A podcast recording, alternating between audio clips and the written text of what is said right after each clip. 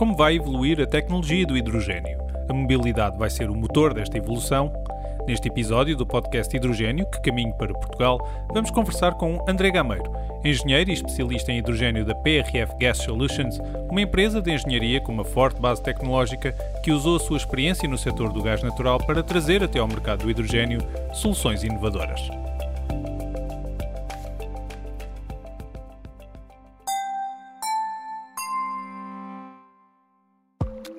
O hidrogênio é utilizado há mais de 100 anos como gás industrial, mas neste século XXI as atenções focam-se no hidrogênio verde, uma promessa para resolver a famosa equação que opõe energia e ambiente. Eis o problema: o consumo de energia tem vindo a aumentar em todo o mundo a sociedade enfrenta o desafio de contrabalançar exigências opostas, produzir energia que chegue para todos e combater as alterações climáticas. A solução pode passar por descarbonizar a cadeia energética e impulsionar alternativas de combustível limpas, com zero emissões de dióxido de carbono. A boa notícia? Nos últimos tempos estamos perante um boom de investimento nas tecnologias do hidrogênio. A má notícia? Estamos longe do plano ideal. Daí que a primeira pergunta difícil para o nosso convidado seja sobre qual é o verdadeiro papel da tecnologia no setor do hidrogênio.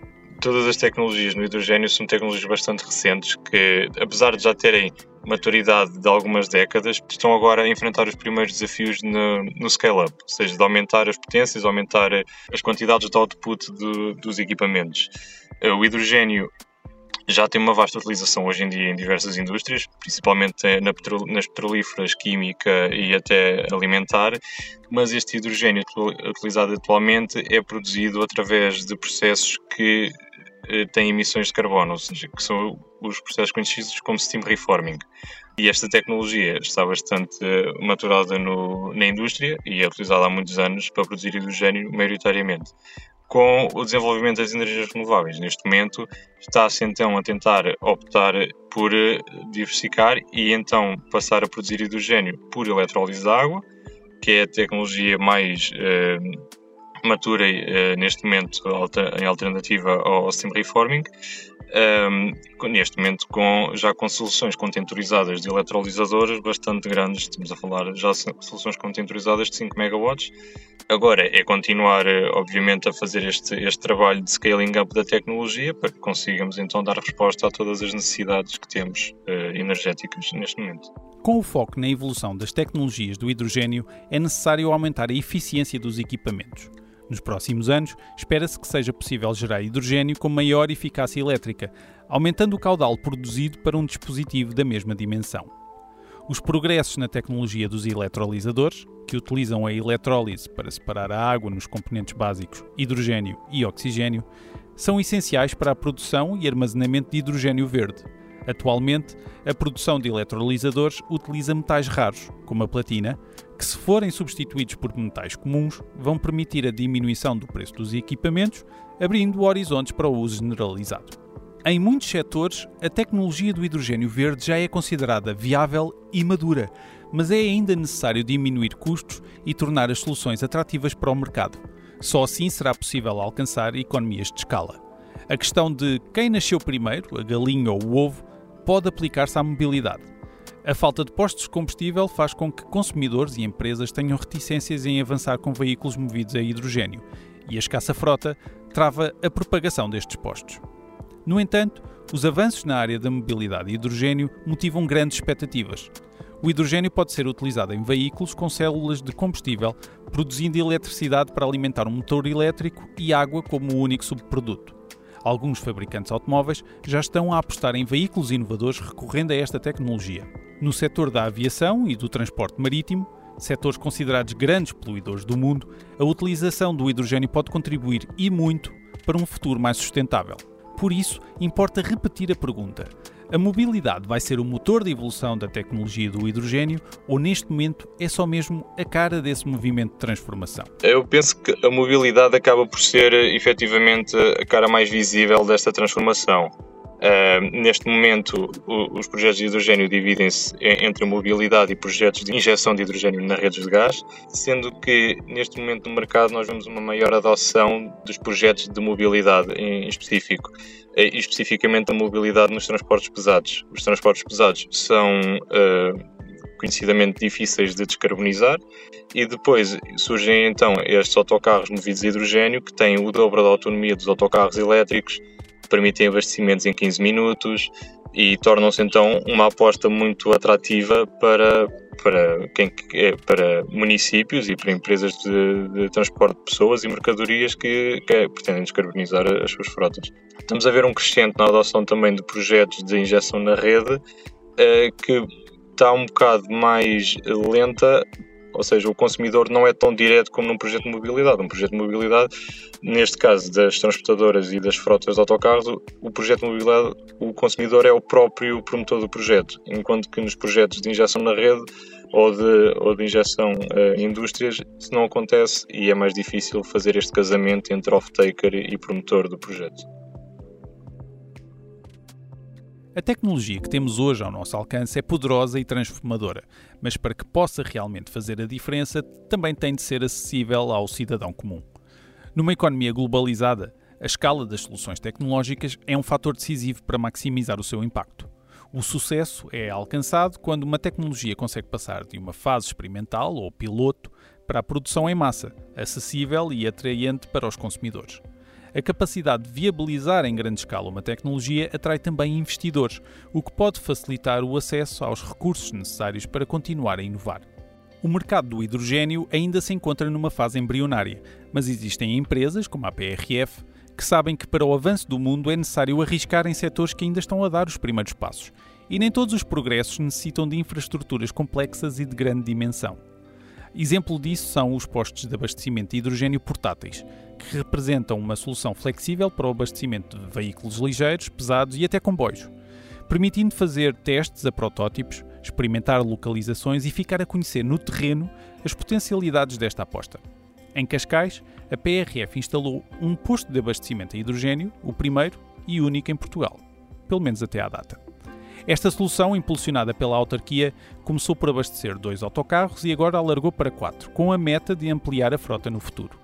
Um exemplo que já está a ser seguido por outras entidades públicas e privadas, o que nos deixa curiosos sobre qual a grande vantagem destas soluções portáteis. A ideia de, de, do posto de abastecimento portátil de hidrogênio surgiu no seguimento também do que já havíamos feito no gás natural liquefeito. Já no gás natural liquefeito temos postos de abastecimento eh, portáteis também, que são construídos em, no topo de um trailer e podem ser eh, transportados e colocados em funcionamento em meras horas. Este tipo de soluções portáteis ajuda muito os nossos clientes a determinar este tipo de procura, porque é uma solução que eles podem relocalizar até efetivamente encontrarem a melhor localização para construir um posto de fixo e de maior, e de maior dimensão.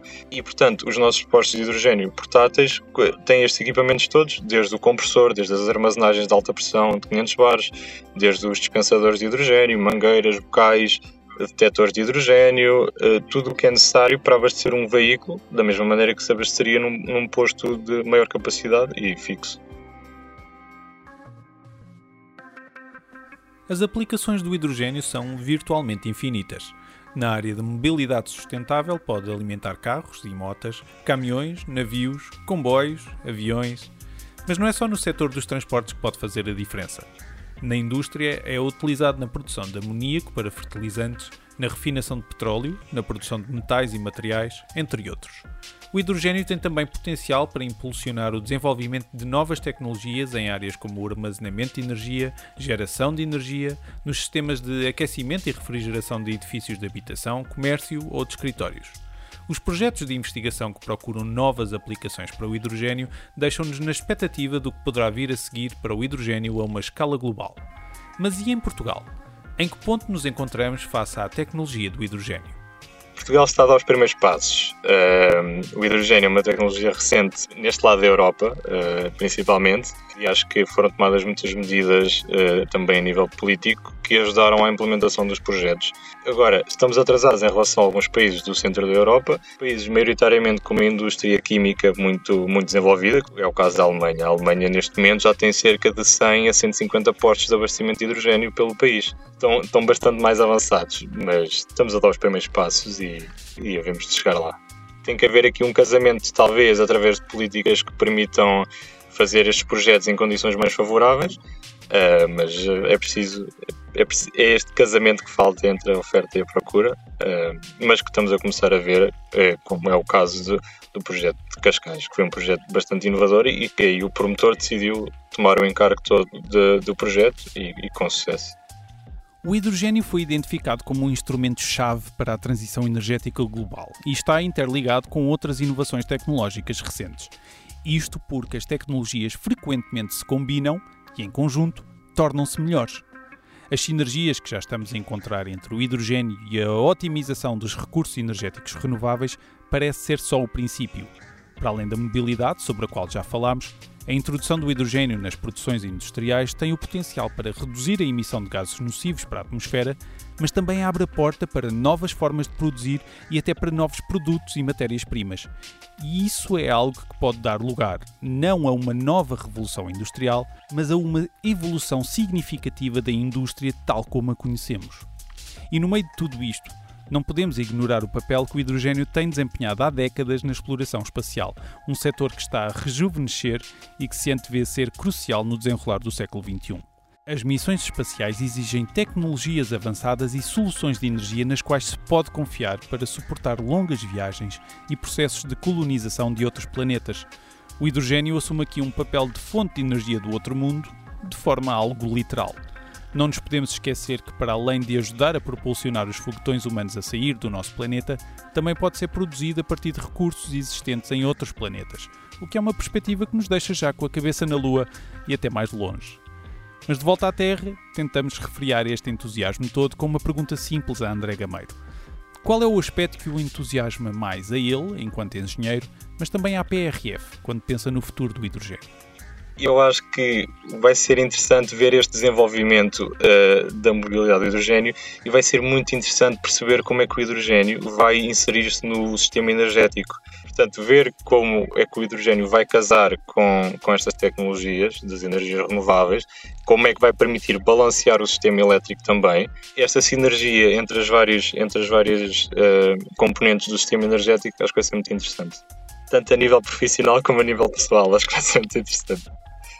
Em suma, para levar a tecnologia do hidrogênio mais longe, é preciso investir, ter vontade e querer fazer. Um agradecimento especial a André Gameiro e à PRF Gas Solutions pela participação neste episódio. Obrigado também a si por acompanhar o podcast Hidrogênio que caminho para Portugal, que está inserido no projeto do Estúdio P do Jornal Público. Este projeto tem como parceiros as empresas Galp, iVeritas, PRF e Smart Energy, conta com a consultora Deloitte como parceiro de conhecimento e com o apoio institucional da AP2H2 e da APREN. O meu nome é André Souza e até ao próximo episódio.